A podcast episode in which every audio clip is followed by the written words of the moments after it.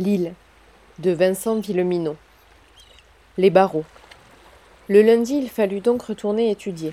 On avait installé notre collège dans l'ancien cinéma, future salle des fêtes en cours de travaux, tout proche de la place du sémaphore.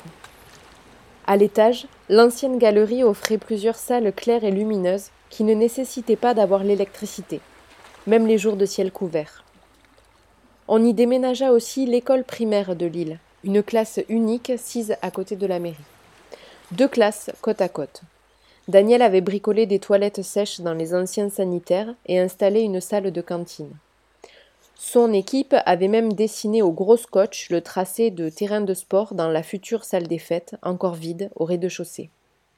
Il était plein de ressources. Marie-Jeanne avait été professeure d'histoire il y a très longtemps.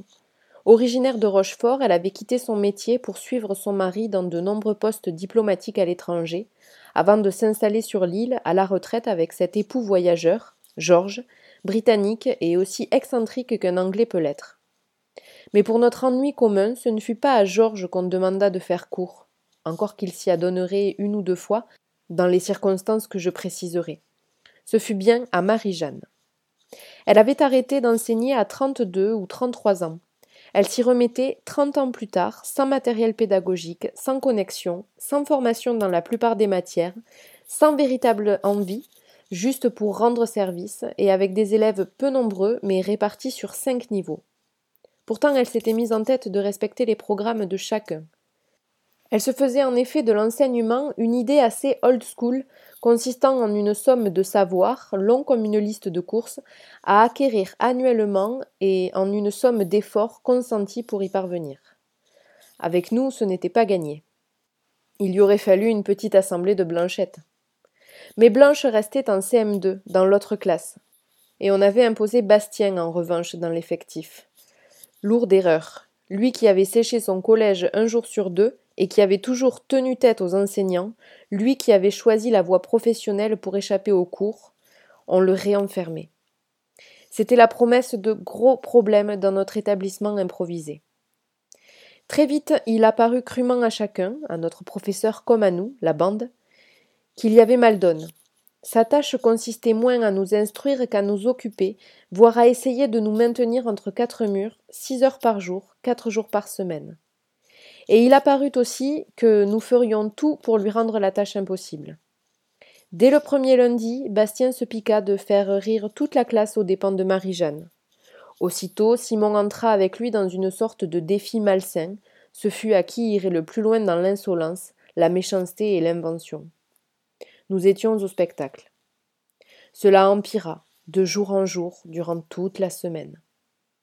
Sans doute Marie-Jeanne n'osait-elle pas avouer ses difficultés à l'extérieur, par fierté ou par panique, car aucun autre adulte ne vint nous serrer la vis.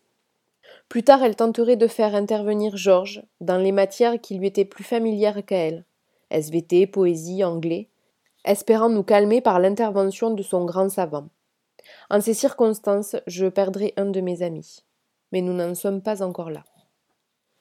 Chaque soir, après le récit de nos anecdotes, exploits et provocations du jour, Blanche soupirait et se lamentait de rater ça. Elle râlait de devoir rester avec les enfants de la classe primaire, n'espérait que le moment où elle obtiendrait le droit de se joindre à nous sept. Blanchette est un peu particulière, il faut le dire, et pas seulement dans les cimetières. Avec elle, le terme intellectuellement précoce prenait son véritable sens.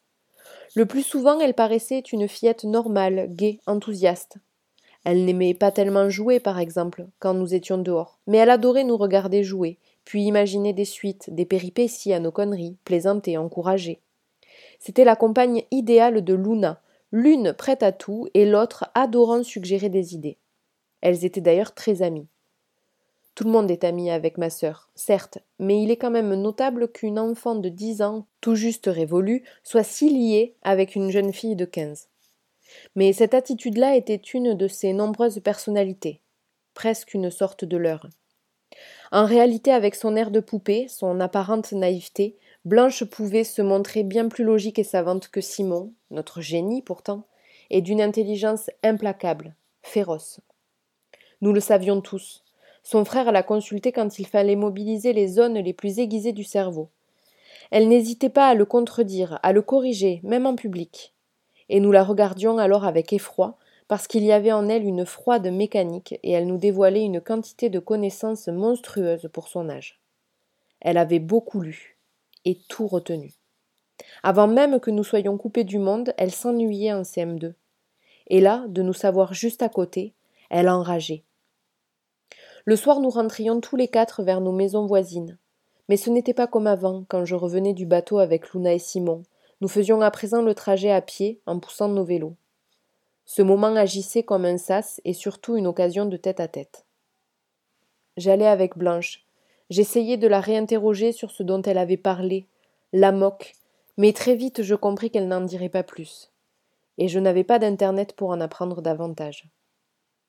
Tous les soirs, on observait les manœuvres de Simon autour de Luna. Il semblait plus audacieux chaque jour.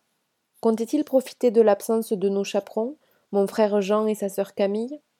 De l'éviction de Bastien qui ne traînait plus avec nous? Et surtout de la disparition forcée de Vassili, le meilleur ami de Jean, que Luna avait toujours admiré plus qu'aucun garçon de l'île? Au fond, tu ne sais pas combien de temps le terrain va rester libre, pas vrai? grommelai-je un soir, agacé. Il faut forcer la chance. Je pensais avoir parlé pour moi-même, mais Blanchette opina, sans un mot. Elle semblait partager ma désapprobation.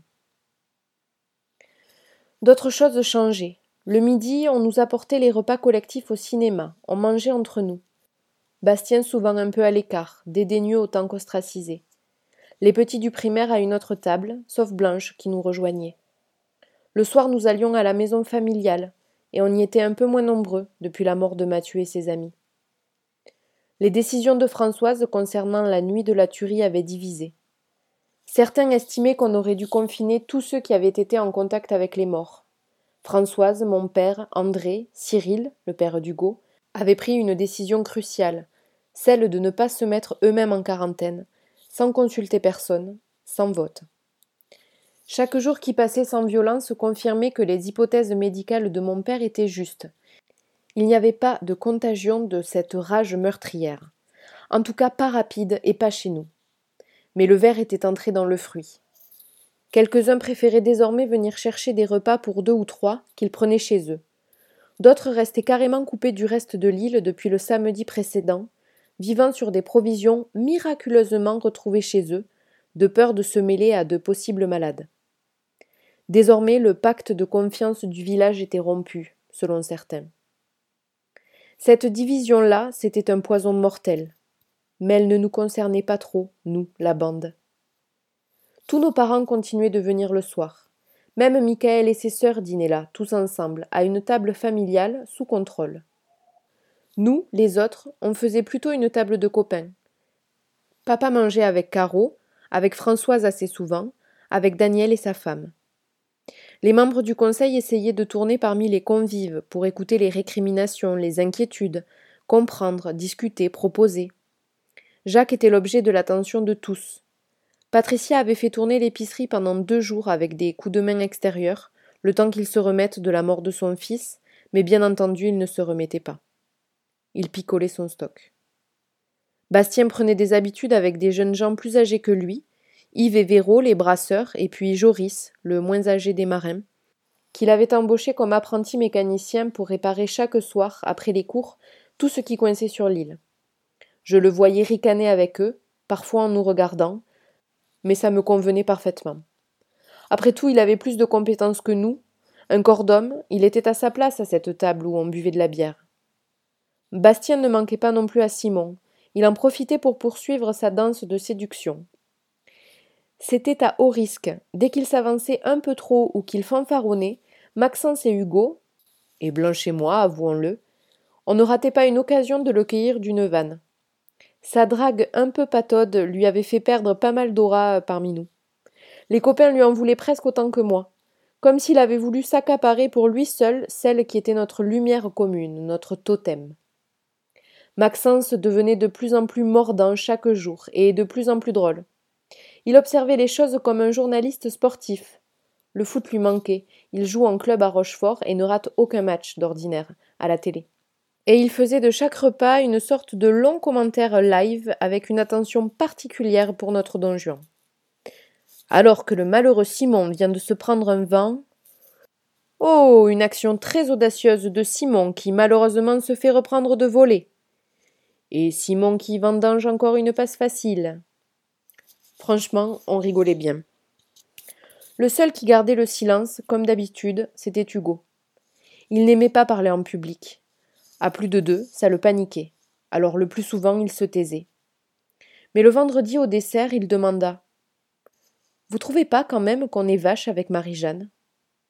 Il donna un coup de menton vers notre professeur, qui mangeait en tête à tête avec Georges. Non, affirma Maxence. Ça va. Mais Luna approuva. C'est vrai qu'elle n'a rien demandé, elle non plus, et qu'on y va fort. Va dire ça à Bastien, lâcha Simon, sur la défensive. Et carton jaune pour Simon, dit Maxence. Geste d'anti-jeu caractérisé. Je veux dire, euh, peut-être qu'on pourrait aller la voir, lui dire que ça se passe mal, qu'on pourrait organiser les choses différemment et que. Hugo s'arrêta là, abruptement, à son habitude. On remplit chacun le blanc, pour soi-même, pour ma part, ce fut et que si elle avait envie de nous apprendre des choses sur l'histoire et des histoires pour comprendre cette situation unique et pour savoir ce qu'on peut y faire, on serait très partants, nous tous. Pour Simon, ça devait être euh, cours de médecine d'urgence. Pour Maxence, euh, cours de PS toute la journée. Pour Luna, cours de biologie marine au printemps avec TP sur le terrain. Et pour Blanche Je ne sais pas. Simplement, cours avec les grands, peut-être puisqu'elle n'avait rien à apprendre en CM2. En dépit de ces partitions séparées et irréconciliables, on hocha tous la tête. Mais ce n'était que des serments d'un vendredi soir. Puis Luna demanda Demain on va au fort Je peux pas, répondit Hugo. Aline m'a embauché en cuisine. J'ai dit oui. Et c'est Hugo qui demande son remplacement juste avant la mi-temps, commenta Maxence. Ok. Alors, dimanche on approuva, de nouveau. On préférait y aller tous ensemble. Le samedi se produisit un événement fondateur. On avait décidé d'aller à la forêt, sans Hugo donc, et on eut l'idée d'entrer dans le jardin d'une des deux maisons de location qui sont tout au bout, sur le sentier interdit au vélo, entre la pointe Saint-Élaphe et la plage des enfants. On le faisait souvent, c'était une résidence secondaire et nous considérions qu'hors saison, elle devenait un de nos territoires. Ce jour-là, Simon décida de sortir une planche à voile. On la voyait là depuis des années. Elle moisissait à l'abri dans une remise, sans doute mise au rebut par les propriétaires en raison de sa taille de paquebot. Il annonça qu'il allait pagayer, en paddle, jusqu'au continent, pour se rendre compte par lui-même de ce qui s'y passait. On rigola. C'était pour rire, bien entendu. Mais dans la remise, on dénicha la pagaie d'un canot pneumatique ou d'un kayak de mer introuvable. On emporta la planche à la plage des Sables jaunes, la plus propice à une mise à l'eau. Simon se dévêtit, ne garda que son caleçon. Les athlètes sont en début de préparation physique, ça se voit. Ils n'ont pas encore une condition optimale, se moqua Maxence. Michael ricanait en disant que si Simon tombait à la flotte, l'envie allait lui passer sans combinaison. Mais Simon ne se dégonfla pas. Il fit un paquet de ses vêtements, les mit dans son sac à dos, posa le sac sur la planche qu'il poussa sur le sable humide. Il semblait vraiment s'apprêter à traverser, et on finit par se demander s'il n'était pas sérieux. Déconne pas, lança Maxence. Simon, appela Blanchette d'une voix paniquée. Luna semblait sidérée, bouche ouverte mais sans pouvoir dire un mot. Au moment où il donnait l'élan à la planche sur laquelle il se jucha à quatre pattes, en équilibre instable, je lui lançai de faire gaffe et je ne parlais pas de la température de l'eau. Il s'éloigna à plat ventre, pagayant des deux bras, pour passer les vagues qui s'écrasaient sur le rivage et profiter au plus vite de la marée descendante. Nous le vîmes ensuite se redresser sur un genou, puis se mettre debout, commencer à pagayer vers le large, enfin vers le continent qui est notre large. Merde. Il le fait, dit Maxence. Je vis Blanche faire un pas vers la mer. Elle était blême, elle chancelait. Certains des grands avaient déjà fait la traversée. L'été, trois kilomètres à marée basse, pas mal de courant, mais c'était faisable. Et peut-être Simon l'aurait-il fait, peut-être avait-il sincèrement l'intention de l'accomplir. Mais il y eut un roulement de sifflet perçant, puis des cris. Nous nous retournâmes. Ceux qui sifflaient et criaient étaient invisibles de l'endroit où nous nous tenions. Sans doute se tenaient-ils quelque part sur le promontoire de la plage des enfants. Simon continuait de pagayer comme s'il ne les entendait pas. Peut-être était-ce le cas d'ailleurs. Mais à ce moment, nous entendîmes trois coups de fusil, comme des claquements de tonnerre dans le ciel gris. Un assez gros calibre. Et nous vîmes notre copain mettre un genou sur la planche, puis les deux, se mettre à plat ventre, faire demi-tour, revenir vers nous. Nous vîmes Vincent et Robert débouler sur la plage en uniforme de pompier, un fusil à la main. Ils nous rejoignirent sur le sable, se mirent à faire de grands gestes en direction de Simon, tout en lui criant de revenir immédiatement, ce qu'il était en train de faire de toute évidence. Quand il fut à trois mètres du bord, il sauta dans l'eau en dépit du froid pour ramener son embarcation sur la plage. Pendant que Simon se rhabillait, Maxence expliqua aux pompiers où nous avions trouvé la planche. Puis nous subîmes tous ensemble une sévère engueulade, on n'avait pas le droit de naviguer, ni de s'éloigner du bord à la nage, ou de quelque autre façon, et il fallait qu'on se mette ça en tête. On avait d'autres soucis sur l'île en ce moment que celui de gâcher des munitions avec nos conneries. Nous ne répondîmes pas, la tête basse. Si Bastien était planqué quelque part à nous espionner comme nous le supposions, il devait bien se marrer. Quand nous rentrâmes chez nous, escortés par Vincent, et qu'il nous remit à nos parents avec une explication détaillée, les réprimandes reprirent. Chez nous, de la part de mon père, ce fut moins brutal qu'avec les pompiers, plus pédagogique. Et papa se chargea ensuite d'aller voir Simon, chez Caro. Il nous consigna dans notre chambre pour réfléchir. Bien sûr, on commença par se disputer pour savoir qui était responsable. Bien sûr, Luna défendait son nouveau meilleur ami. Il a raison, disait-elle. On peut quand même se baigner. C'est la réaction des sentinelles qui est débile. Il s'apprêtait à traverser. Bien sûr que non, tu le connais, il frimait. De toute façon, quoi qu'il fasse, ça te semble malin. Elle me regarda furieuse. Qu'est-ce que je sous-entendais? Je ne sais pas s'il comptait vraiment traverser, dit-elle, mais si c'était le cas, il avait raison. Elle avait changé de ton, de voix même, comme si elle venait de comprendre quelque chose. En attendant, on s'est tous fait engueuler à cause de lui. Ok. Et toi, tu veux te contenter d'attendre des semaines, des mois, sans avoir des nouvelles, même si Jean ne revient pas? Si Jean ne revient pas, c'est qu'il s'est passé un truc grave. Ça fait déjà onze jours. S'il y avait un moyen de nous rejoindre, il l'aurait fait. Et si nous, on a un moyen de le retrouver, lui, Camille et les sœurs d'Hugo? C'est Simon qui t'a mis ça en tête? Oh, Lâche-moi. Je laissai retomber un peu la pression, le temps de réfléchir vraiment à sa question. Qu'est-ce qui te fait penser qu'on sera plus malin que Jean ou Camille? S'ils ne reviennent pas, c'est qu'ils ne peuvent pas. Elle secoua la tête. Ce qui se passe là-bas est trop dangereux, sûrement, ajoutai-je. Si on y va et qu'on s'aperçoit qu'on ne peut pas revenir, nous non plus, on sera bien avancé. Mais ils pensent peut-être juste que c'est contagieux, et nous on sait que non. Peut-être, ouais. T'en sais rien juste. Et donc, en attendant, on laisse tomber? C'était la première fois qu'on se posait concrètement la question de ce qu'on devait faire. Quand on se retrouva à la maison familiale, on se raconta nos engueulades respectives. Luna et moi on exagéra un peu, pour le folklore. Heureusement, personne n'avait été privé de sortie le lendemain. On irait au fort, comme prévu. Au cours de sa prise de parole quotidienne, Françoise commenta l'incident. Tout le monde avait entendu les coups de feu. Elle relativisa la gravité des faits, mais expliqua un truc auquel je n'avais pas pensé, et que mon père ne nous avait pas dit. On ne sait toujours pas ce qu'il se passe là-bas. Mais pour l'instant, personne n'a imaginé que ce soit différent chez nous. Et tant mieux, en un sens. Sinon nous aurions été assaillis par les bateaux depuis le début. Les adultes qui dînaient là approuvèrent. Nous souhaitons tous que nos proches sur le continent apprennent à terme qu'ils pourront venir se réfugier chez nous. Mais pour l'instant, nous ne pourrions pas les recevoir, et nous avons fait des choix inverses. Le phare est éteint, le zodiaque reste quai. On se fait discret. Rien ne doit indiquer trop clairement que la situation est stable ici. Elle se tourna vers notre table, sourit légèrement. C'est pour ça aussi qu'il faut éviter de faire du paddle, ou de tirer des feux d'artifice, ou quelque autre idée que ce soit, les jeunes. Ok?